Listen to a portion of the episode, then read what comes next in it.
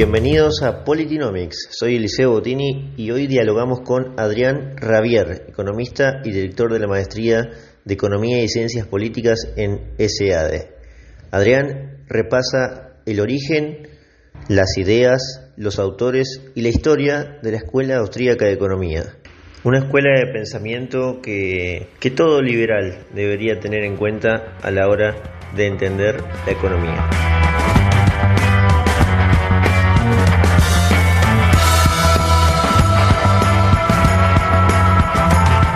Adrián, eh, para iniciar con el tema de hoy, que es la escuela austríaca, me gustaría eh, enumerar más o menos los principales pilares eh, teóricos que representan a, esta escuela de pensamiento.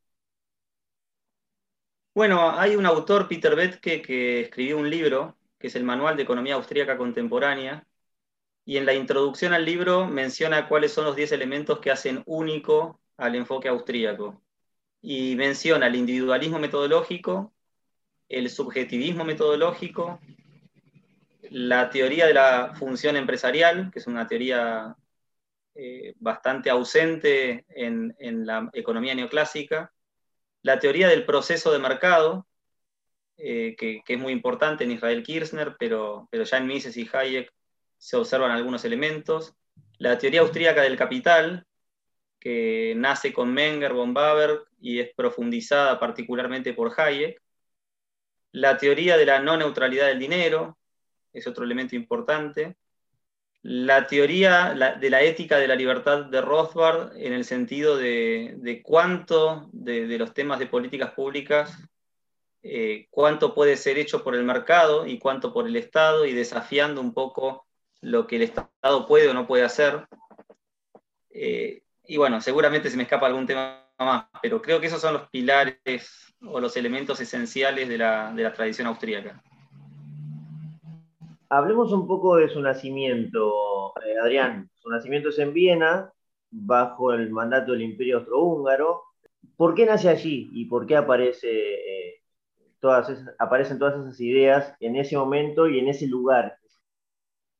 Bueno, la escuela austríaca nace, tiene fecha, ¿no? En 1871, con el libro Principios de Economía Política de Karl Menger, en un momento en el que el imperio austrohúngaro, eh, bueno, de alguna manera este, este, joven Menger se enfrenta al historicismo alemán eh, y empieza una batalla de ideas. Hasta ese momento el historicismo básicamente nos decía que la economía era eh, era simple historia, era buscar regularidades en la historia de los países para ver qué medidas económicas habían tenido éxito y tratar de copiarlas para, para que en otras economías tengan el mismo éxito. Eh, es, una manera inductivista, en cierto modo, de entender la economía. Menger, si, si, uno quiere resumir en una frase qué es lo que intentó con sus principios de economía, es decirnos que la economía no podía ser simplemente historia y que más bien, más bien debemos desarrollar una teoría económica abstracta a priori de la evidencia empírica, de tal modo que después la podamos aplicar al mundo real y hacer aplicaciones y hacer análisis económico.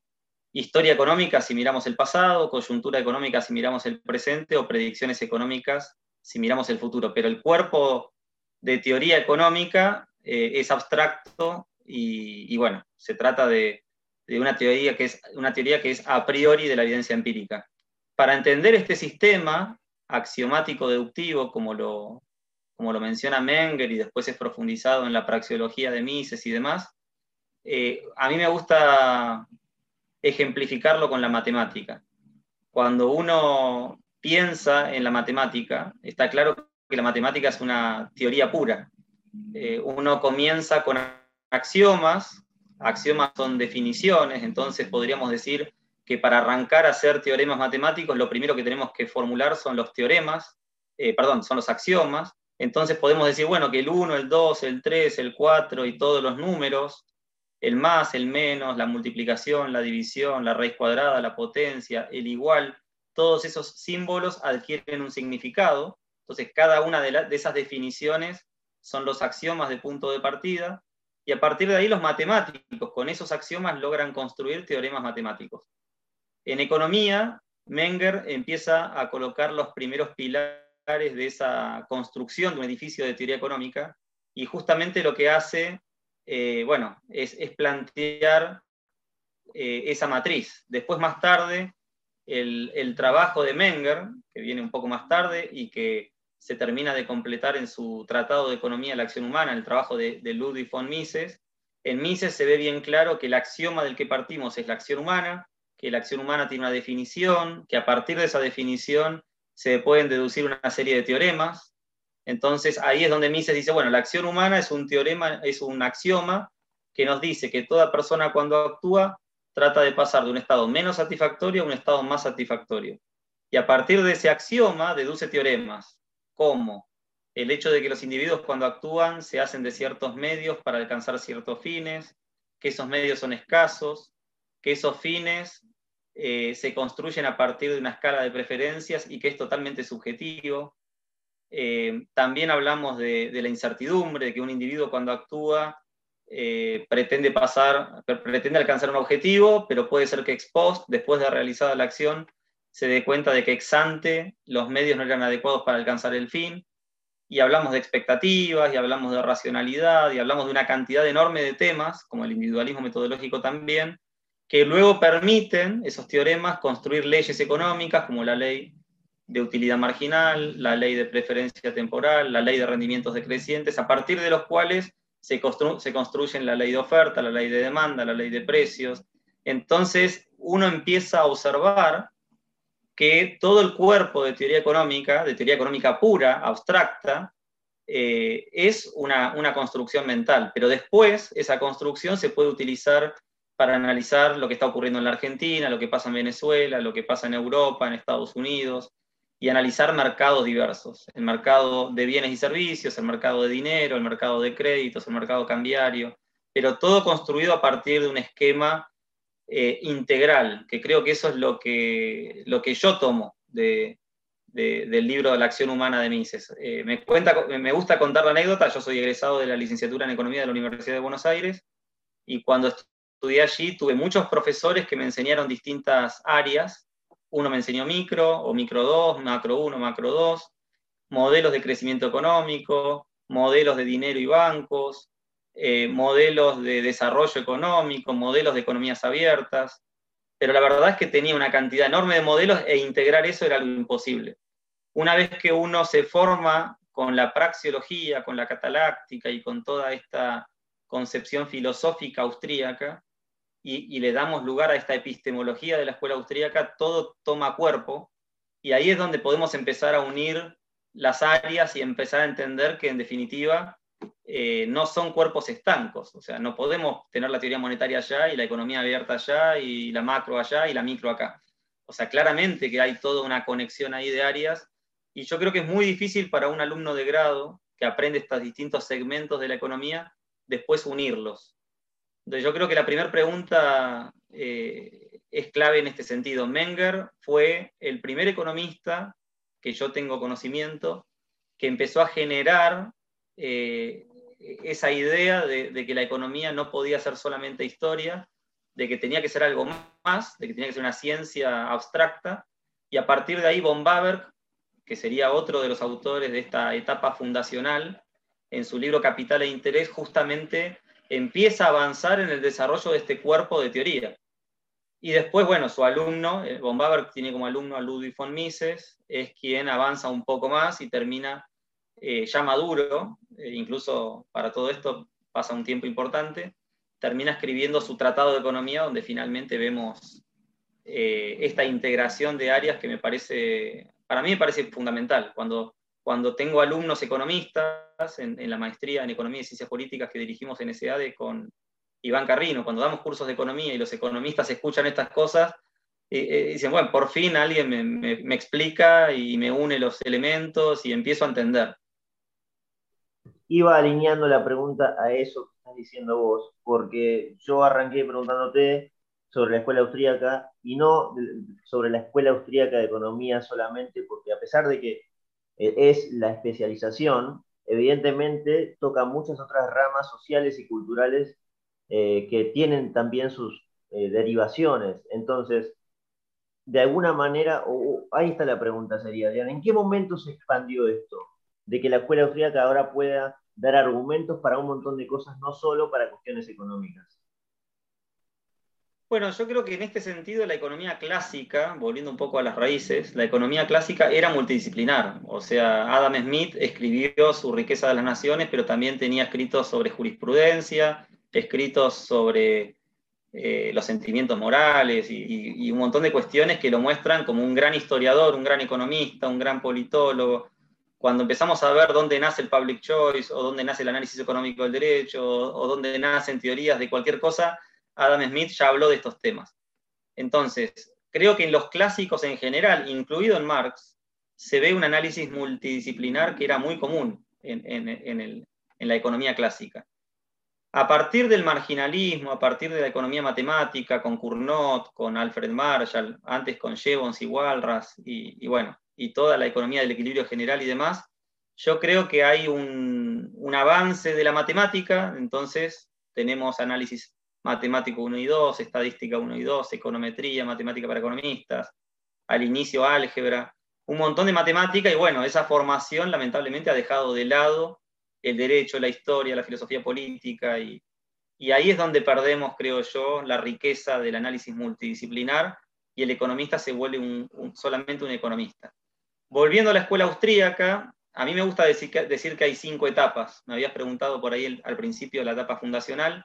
La segunda etapa es la de consolidación, que es donde Mises y Hayek realizan su trabajo más fuerte contra los socialistas, contra Keynes y Cambridge, contra eh, Frank Knight y Clark en teoría del capital, eh, desarrollan la teoría austríaca del ciclo económico. Es decir, hay un trabajo importantísimo. Y ahí es curioso que, que después de que Hayek viaja a Inglaterra, y en esa etapa de consolidación que se da entre 1912 y 1945, Hayek se enfrenta a Keynes y Cambridge y publica en los años 30 su libro Precios y Producción de 1931, un libro sobre ciclos económicos en el 33, otro libro de, se titula Profits, Interest and Investment, o sea, beneficios, interés e inversiones en 1939, y finalmente la teoría pura del capital en el 41. En esos 10 años que, que Hayek publica esa macroeconomía del capital, como la llamamos hoy, eh, Hayek es un autor que está muy eh, en su tiempo, con las discusiones contra el modelo de la demanda agregada keynesiana, contra, bueno, contra los autores de su tiempo y donde hay aportes importantísimos que lamentablemente muchos se han perdido para los economistas modernos. Ahora, Hayek dice en algún momento, cuando hace su propia biografía, su autobiografía, que se dio cuenta que eh, sus colegas hablaban un lenguaje y se preocupaban por problemas que para él carecían de interés. O sea, él veía economistas matemáticos jugando con enorme cantidad de ecuaciones, socialistas planteando esquemas de planificación central donde decían que podían resolver el problema económico con, con multivariables, con funciones y tal, y él entendía que el problema económico es otro y que el problema social es otro. Y ahí es donde él un poco abandona la economía y se dedica a estudiar desde psicología evolutiva, en su libro El orden sensorial, a temas de derecho y de filosofía política, en los fundamentos de la libertad de 1960, o en Derecho, Legislación y Libertad publica trabajos sobre derecho, y, ahí es donde creo que, que Hayek pasa a ser ese autor multidisciplinar. Él mismo dice que un economista que es solo economista es un mal economista, y, de hecho su obra es extraordinaria en ese sentido. Ahora, después, con el tiempo, la escuela austríaca empieza, a ver, hay una fase ahí de aislamiento, desde el 45 al, al 70, que déjame hacer la mención, pero en esa etapa de aislamiento eh, hay un montón de razones. En primer lugar, la economía se vuelve angloparlante cuando todos los escritos austríacos estaban en alemán, entonces hay un problema de idioma. Segundo, eh, con la revolución keynesiana hay una ideología pro intervención del Estado que chocaba con las ideas liberales de la escuela austríaca. O sea, hay una cuestión ideológica contra eh, el desarrollo de la escuela austríaca también. Tres, una cuestión metodológica. Los austríacos tienden a no a rechazar la matemática, y mucho menos en nuestro tiempo, pero sí a entender los límites de la matemática. Y esas décadas fueron décadas de abuso de la matemática. Entonces, lamentablemente, los austríacos quedaron afuera por no poder expresar todos sus modelos en economía matemática. Hoy en día vemos que afortunadamente la Academia Sueca está premiando, no sé, a un James Buchanan por conectar la economía y la política, a un Ronald Coase por conectar la economía con el derecho, a un Douglas North por conectar la economía con las instituciones, eh, a un Vernon Smith por conectar la economía con la psicología. Estamos volviendo al pensamiento clásico, estamos volviendo a la escuela austríaca. Y ahí es donde creo que la escuela austríaca está tomando un renombre importante. Y a mí me gusta mencionar de nuevo a Peter Beth, que para mí es el, autor principal en nuestro tiempo, el decano de la escuela austríaca de este, de este nuevo siglo, donde Peter Beth que dice, la escuela austríaca como tal murió. Lo que tenemos ahora es el Mainline Economics, que es una manera de entender la economía frente al Mainstream Economics, donde justamente eh, tenemos a la escuela austríaca presente, pero también un Buchanan, un Brennan, un Gordon Tullock, un Douglas North, un Vernon Smith, un Ronald Coase. Ahí hay una cantidad de autores que entienden la economía, digamos, de una manera mucho más filosófica, más lógico-verbal, dando lugar a las instituciones que habían quedado afuera del análisis económico. Eh, y bueno, yo creo que ahí, primero en Hayek, en los años 40, con su teoría del conocimiento, y su libro en particular, eh, Individualismo y Orden Económico, empieza, si se quiere, el quiebre de que la, de que la economía austríaca no es solo economía.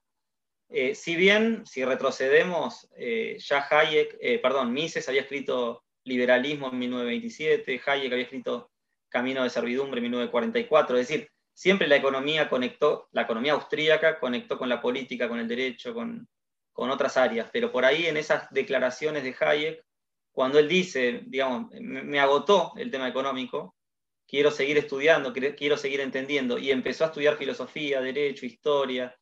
Él escribió un, par de libros extraordinarios que se los recomiendo a los economistas, que son sus estudios y nuevos estudios en historia de las ideas, eh, filosofía política, derecho y demás. O sea, esos dos libros compilan ensayos de muchas áreas y para un economista es descubrir un mundo nuevo, porque realmente gran parte de la profesión como está armada hoy, no en Argentina, ¿no? sino en el mundo entero, es una formación muy matemática y poco multidisciplinar, en línea con lo que hablábamos. Voy a volver un segundo atrás en el tiempo, si querés, porque bueno, estas ideas también tienen una conexión, ¿no? En Historia del Pensamiento Económico, Rothbard explica esa conexión, donde rescata eh, bueno, Menger y, en los inicios de la escuela austríaca rescata las ideas de la Edad Media, ¿no? De los salamantinos, los escolásticos. ¿Cómo, ¿Cómo explicamos ahí esa unión? Porque en definitiva quizás el origen o, los principios de, esas teorías estaban incluso antes y, son rescatadas posteriormente. Bueno, Rothbard publica en dos tomos un libro que es la historia del pensamiento económico, así se tradujo en español. Eh, y yo creo que ese libro tiene grandes virtudes y algunos defectos. La principal virtud es esta, que el primer tomo entero es la historia del pensamiento económico antes de Adam Smith. Entonces ahí descubrimos que no es que todo arranca con Adam Smith. Por supuesto que había eh, que estudiar qué había en la antigua Grecia, incluso antes de Sócrates, Platón y Aristóteles, hay autores presocráticos que, que tienen aportes importantes a la economía. Después está el taoísmo en China, donde también se detiene a, descubrir cierto pensamiento más libertario en línea con, sus ideas. Pero más, avanzando más al presente o en los siglos siguientes, en, la escolástica, que muchos historiadores se han detenido, él descubre que en la escuela de Salamanca en particular, con Juan de Mariana, con Sarabia de la Calle, con Juan de Lugo, con el doctor Navarro, con autores de la escuela de Salamanca, eh, empezamos a encontrar las raíces del pensamiento económico. Autores que hablan del derecho natural, que hablan de, bueno, de, una cantidad de temas relacionados al mercado y demás. Por ejemplo, uno sabe que en 1492 eh, Colón descubre América y se llevan los metales a Europa. Bueno, los escolásticos, eh, claramente estamos hablando de una etapa previa a la imprenta, ¿no? Los que podían leer y escribir no, no eran todas las personas, sino generalmente la gente asociada a la iglesia. Bueno, los escolásticos son autores que observando cómo los metales preciosos entran en Europa y el nivel de precios empieza a aumentar y, demás, empiezan a describir, por ejemplo, a, la inflación como un fenómeno monetario. Entonces, cuando uno quiere entender la teoría cuantitativa del dinero, las raíces, más allá de Irving Fisher y más allá del pensamiento clásico, donde está claro el estudio de los temas monetarios, eh, uno puede retroceder mucho más e ir a la escuela de Salamanca para encontrar las raíces del pensamiento económico. creo que ahí Rothbard da uno de los grandes aportes. Eh, por ahí Schumpeter ya en 1954 algo también había mencionado al respecto, o algunos pocos historiadores le dedican algo de espacio, pero creo que Rothbard enfatiza tanto la importancia de estos autores que, bueno, nos generan a los interesados en la historia del pensamiento económico un interés particular. Y más aún porque encuentra que en la Escuela de Salamanca hay raíces para el pensamiento austríaco para, o para la comprensión de, del fenómeno social en términos austríacos. Entonces ahí hay más interés todavía por estos temas. Eh, yo, a ver, yo estudié en España, en la Universidad Rey Juan Carlos de Madrid, con Huerta de Soto, que fue mi tutor, Huerta de Soto es uno de los, también, uno de los líderes de la escuela austríaca en el mundo hispano. Eh, y bueno, Huerta de Soto estudió eh, a los autores de la escuela de Salamanca y encontró grandes tratados y grandes contribuciones. Hay un artículo por ahí que les recomiendo, que se llama Juan de Marián y la, y la escuela de Salamanca, o algo así, eh, donde resume los 10 elementos que él considera claves que están presentes en esa tradición. Después también Rothbard dedica algo de tiempo al debate entre cristianismo y protestantismo y cómo ahí hay una, diferencia que se puede entender que, abre debates económicos y políticos. Y bueno, después por supuesto ya le dedica más tiempo al mercantilismo y a los fisiócratas como, como es habitual, pero también le da un, golpe, digamos, de, de, timón a la historia del pensamiento económico cuando dice que los verdaderos padres de la economía debieron ser Richard Cantillon primero, que es un irlandés banquero que escribe un libro, se titula Ensayos sobre la naturaleza del comercio en general, y es un libro de 200 páginas que básicamente estructura la economía como la entendemos hoy, un libro de 1734, y luego con Turgot, que no es solamente un fisiócrata que escribe panfletos, sino que tiene un buen tratado de economía que es precedente de la riqueza de las naciones. Entonces, eso de alguna manera lo lleva a Rothbard a lo que a mí me parece un exceso, que es quitarle a Adam Smith el nombre que hoy tiene ganado de, padre de la economía y demás. La realidad es que de los ensayos de Cantillon y Turgot, que creo que los economistas deberían leer, a la riqueza de las naciones, que tiene una riqueza, una pluma única y una riqueza de contenido tan extraordinaria, bueno, hay un salto, pero sí que ahí sin duda eh, logró traernos autores que lamentablemente muchos economistas desconocen que existen o que existieron, y sus libros en muchos casos resuelven problemas que hoy los economistas todavía no entienden. No quiero dejar pasar un, un tuit tuyo, Adrián, no es que quiera generar discordia entre autores austríacos, pero hace poco habías eh, publicado que, bueno, como que Hayek dejó pequeño a Mises, comparando Messi y Maradona en una analogía. Repito, no es que quiero generar discordia, pero me gustaría saber, imagino que te referís un poco a lo que hablabas hace un ratito de, de, esa multi, multivariabilidad que aplicó Hayek a todos estos temas, ¿no? Imagino, no sé. Sí, sí, a mí me gusta mucho el fútbol y, bueno, obviamente la discusión de Messi y Maradona es permanente y hablando con otros amigos de la escuela austríaca y también sobre el fútbol, yo decía que sí, que Mises es el Maradona de, la economía, porque realmente tengo todos sus libros ahí atrás y, y lo valoro mucho. Pero así como Messi dejó pequeño a Maradona, yo decía que Hayek dejó pequeño a Mises. Alguna vez pensé eso. La realidad es que es muy difícil decir qué autor es más importante, si Mises o Hayek. Yo durante mucho tiempo eh, sostenía que Mises era mi autor favorito porque realmente, como, como dije al inicio, me ordenó la, economía eh, y me permitió poder colocar en ese esquema todo lo demás que sigo leyendo a veces digo, miren, yo ya de escuela austríaca no leo más, porque, porque realmente encuentro mucho valor en la obra completa de James Buchanan, encuentro mucho valor en el último libro de Angus Deaton, bueno, no sé si el último, pero El Gran Escape, que resume sus trabajos de pobreza y desigualdad. Y bueno, leer autores como William Easterly, no sé, eh, también en desarrollo económico o en crecimiento económico, son eh, personas que nos enseñan mucho y que complementan muy bien con ese esquema. Pero bueno, insisto o me defino como austríaco porque el esquema con el que pienso el mundo es el esquema de Mises.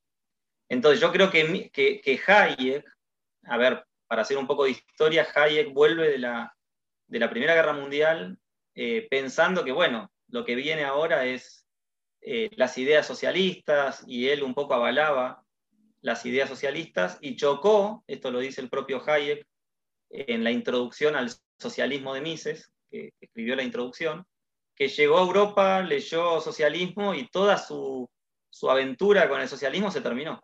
Él entendió que, el socialismo era imposible, que era un error intelectual, como dice Mises.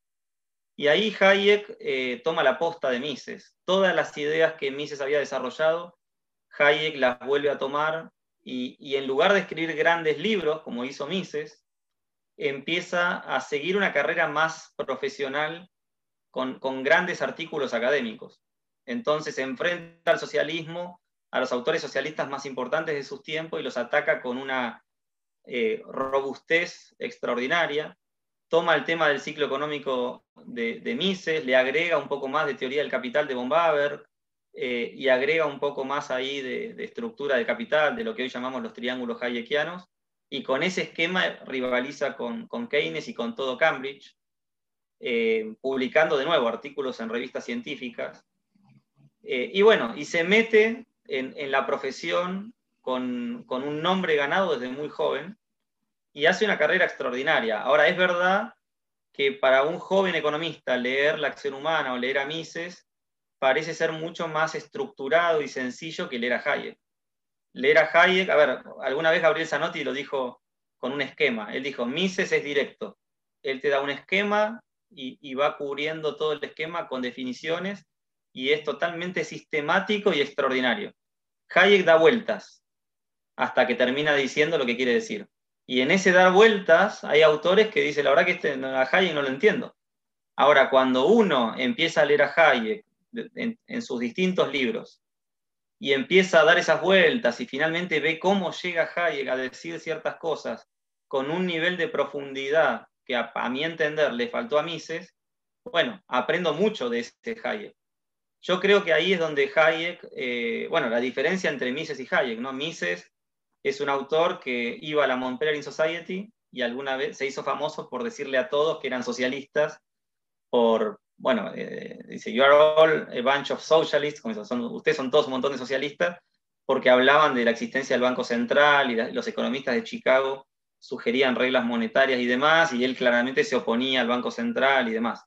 Bueno, ese era un Mises un poco reaccionario frente a la profesión. Hayek tenía una manera de manejarse entre colegas, primero por la amistad con Keynes y con varios economistas de Cambridge, después con Chicago, donde pudo trabajar y se bancó trabajar en, el área de filosofía política, pero luego con, bueno, con una presencia eh, que le hacía falta a la escuela austríaca. Yo creo que si no fuera por Hayek, a ver, si no fuera por Mises no hubiéramos tenido escuela austríaca porque Mises es quien desarrolla el seminario privado en Viena y después en Nueva York y tiene grandes alumnos entre, los cuales incluimos al propio Hayek. Pero si no fuera por Hayek y su manera de trabajar, probablemente la escuela austríaca hubiera terminado en Mises. Yo creo que Hayek es el autor que gana el premio Nobel y que es escuchado por los colegas. Y ahí es donde hay un salto de calidad, creo yo, en Hayek, y en la manera de trabajar, lo que los austríacos deben hacer hoy. A ver, acá yo cuando veo la, economía austríaca moderna veo dos grandes autores, ¿no? Hayek y Rothbard. Rothbard es un autor que, a mi entender, eh, quiso publicar sus artículos en revistas especializadas y fue rechazado una y otra vez. O sea, Rothbard no pudo entrar en la profesión, siempre quedó afuera. Y como no pudo, publicó su, creó su propia revista, el Journal of Libertarian Studies, una revista muy buena para el pensamiento libertario, pero totalmente afuera y desconocida para el resto de los economistas. Entonces, Rothbard escribió sus libros, Rothbard hizo su trabajo, un trabajo muy bueno, con grandes aportes que podríamos eh, mencionar. Uno de ellos es la ética de la libertad, desafiando a todos aquellos que quieran justificar que el Estado debe intervenir en, en algún área. Bueno, Rothbard te desafía a, que realmente justifiques esto y demuestra que la teoría de fallos de mercado no es tan buena como los economistas pensamos, entonces ahí hay todo un, área para trabajar. lo mismo que su historia del pensamiento económico, lo mismo que su libro sobre la crisis del 30, lo mismo que su historia de los Estados Unidos, lo mismo que, bueno, podríamos hablar de una obra extraordinaria por la, por, por la magnitud de cantidad de libros, por la cantidad de páginas que escribió, por la cantidad de artículos. Es realmente asombroso, pero lo hizo afuera de la profesión. Hayek, por el contrario, como decía antes, se metió dentro de la profesión y es escuchado. Peter Betke nos dice hoy a los economistas austríacos más jóvenes, yo trato de, contar esto en América Latina porque escribe en inglés y no, no llega, que, que, no tomen el ejemplo de Rothbard, de trabajar en círculos austríacos donde hablamos entre nosotros, publicamos en nuestras propias revistas, vamos a nuestros propios congresos, y el resto, el resto no sabe nada y con el resto no, no dialogo. No la etapa de consolidación de la escuela austríaca fue justamente una etapa donde Mises y Hayek enfrentaron a, a, los economistas más fuertes de su tiempo. Y lo hicieron publicando en las revistas especializadas. Peter Betke tiene un programa de doctorado en la George Mason University y ha sacado grandes alumnos como Benjamin Powell, Christopher Coyne, eh, Lingle, eh, Peter Leeson, eh, bueno, y otros. Eh, aparecen por ahí también, no fueron alumnos de él, pero están trabajando en George Mason, Larry White, Stephen Horwitz. Por ahí podríamos sumar a Roger Garrison, más allá de que es de la Universidad de Auburn. Pero ahí hay un conjunto de economistas que, lejos de encerrarse en, los, en las revistas austríacas, publican en las revistas especializadas. Y eso abre un diálogo y eso genera un, bueno, resuena de una manera diferente. Ahí es donde la escuela austríaca tiene que estar, ahí es donde genera debates, ahí es donde esos economistas se forman no como austríacos solamente, sino que manejan econometría, manejan los modelos matemáticos, manejan herramientas neoclásicas y le agregan el elemento austríaco, lo que los hace bilingües. Eh, un ejemplo ahí es un amigo mío, Nicolás Kachanowski, argentino, que hizo su doctorado precisamente con Benjamin Powell, que hizo a su vez su doctorado con, con Peter Betke.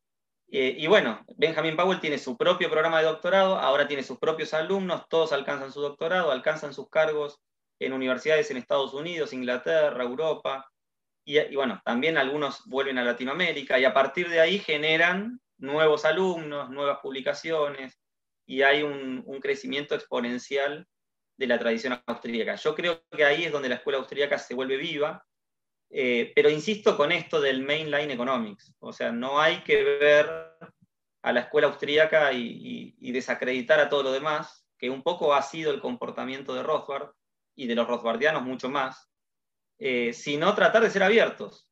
Eh, ahí me parece que tenemos mucho para ver en una unidad con los clásicos, con los austríacos, con el public choice, con la nueva economía institucional y por ahí sí rivalizar con, con, quienes abusan de la matemática, rivalizar con el socialismo, rivalizar con el keynesianismo, con el post-keynesianismo.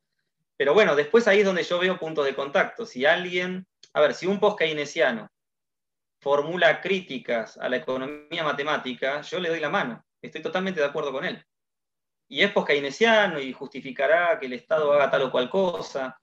Eh, y bueno, y ahí se, dan una enorme cantidad de debates. Por ahí para resumir un poco todo lo que, o, un punto importante dentro de todo esto que estamos hablando, eh, tiene que ver con el concepto de racionalidad. Y es que yo veo, a ver, veo dos extremos y una posición acertada e intermedia de los austríacos. El primer extremo es el de, los, eh, el de la nueva macroeconomía clásica de pensar que todos los individuos son perfectamente racionales y que entonces tienen toda la información disponible para tomar siempre las mejores decisiones.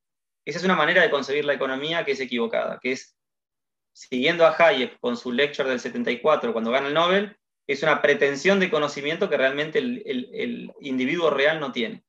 el otro extremo es el post-keynesiano, que me está diciendo, no, miren, esto está mal, eh, más bien lo que tenemos es individuos que no son racionales.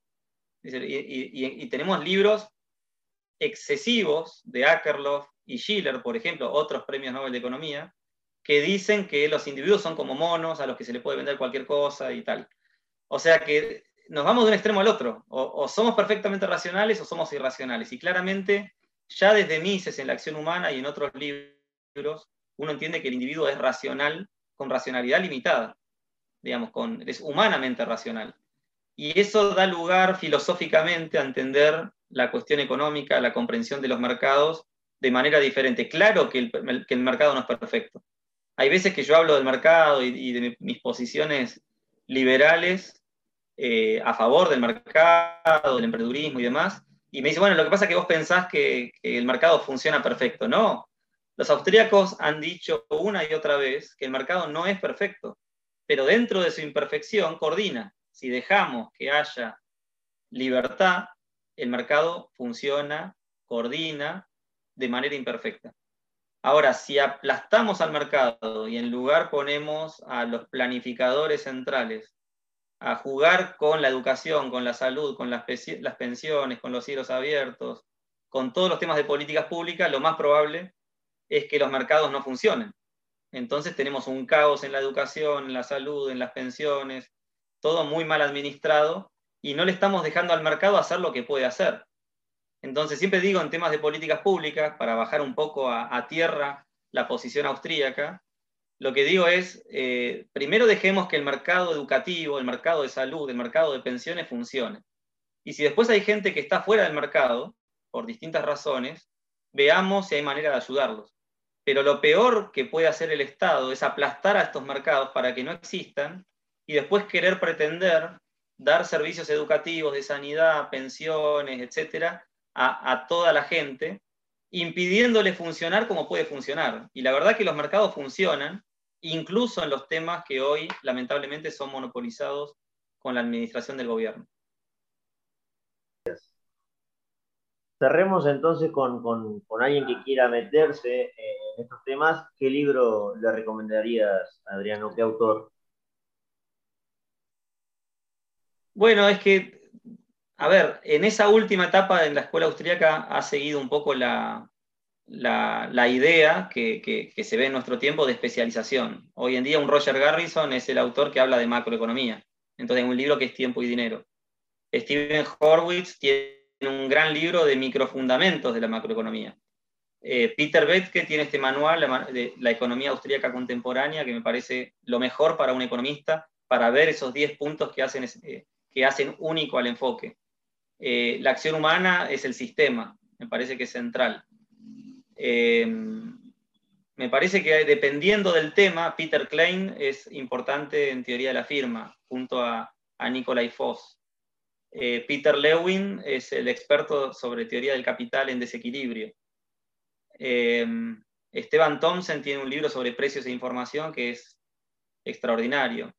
Está la, revista, Libertas, NSADE, Instituciones, Ideas y Mercados, que tiene una enorme cantidad de artículos académicos de libre acceso online que les diría que busquen. También está Procesos de Mercado, la revista de España. Eh, hablando en español, ¿no? está la revista Laissez-faire de la Universidad Francisco Marroquín, de la Facultad de Ciencias Económicas.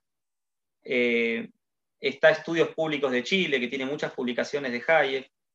Eh, a ver, hay muchísimo material. Todo depende del tema en el que uno quiera meterse. Pero digamos que si uno es economista, yo le recomiendo el Manual de Economía Austríaca, el Manual de Economía Austríaca Contemporánea de Peter Bettke. Y si uno no es economista, pero quiere iniciar el camino de, formarse como tal, creo que Hayek, eh, perdón, creo que Henry Hazlitt tiene el mejor libro que es La economía en una lección. Y creo que ahí cierro con esto. Eh, ¿Cuál es la lección de Hazlitt?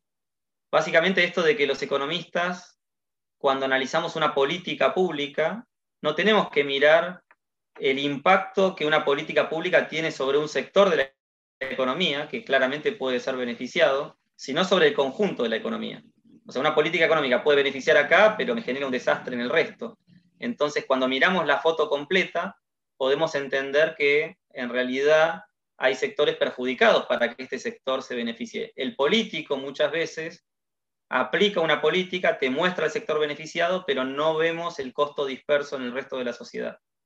Por otro lado, la misma lección dice que hay medidas económicas que tienen un impacto de corto plazo, pero hay un, resultado también de largo plazo. Entonces, muchas veces los políticos ponen foco en el cortísimo plazo, en los cuatro años de mandato, eh, y dejan el legado para el día después de que ya no están. Entonces ahí vienen las herencias, que en Argentina sabemos mucho de esto, donde las políticas económicas buscan siempre el corto plazo y se olvidan del largo plazo.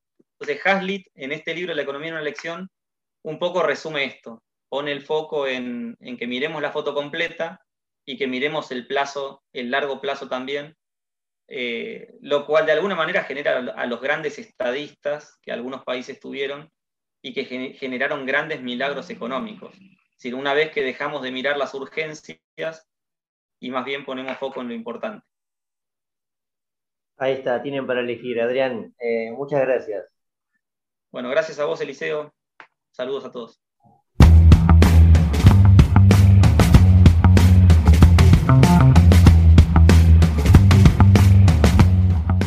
Adrián habrá nombrado entre 20 o 30 autores y libros para que tengamos en cuenta para introducirnos en, la historia de la escuela austríaca y evidentemente es allí donde encontraremos la solución a varios de los problemas que enfrentamos en Argentina, pero que también enfrenta el mundo en general. Y como dije al principio, creo que todo liberal debería conocer esta escuela y tratar de difundir todas sus enseñanzas. Si les gustó este episodio, los invito a suscribirse en Spotify, Anchor, Google Podcast o la plataforma que más les guste. Nos estamos encontrando en un próximo capítulo de Politinomics. Muchas gracias.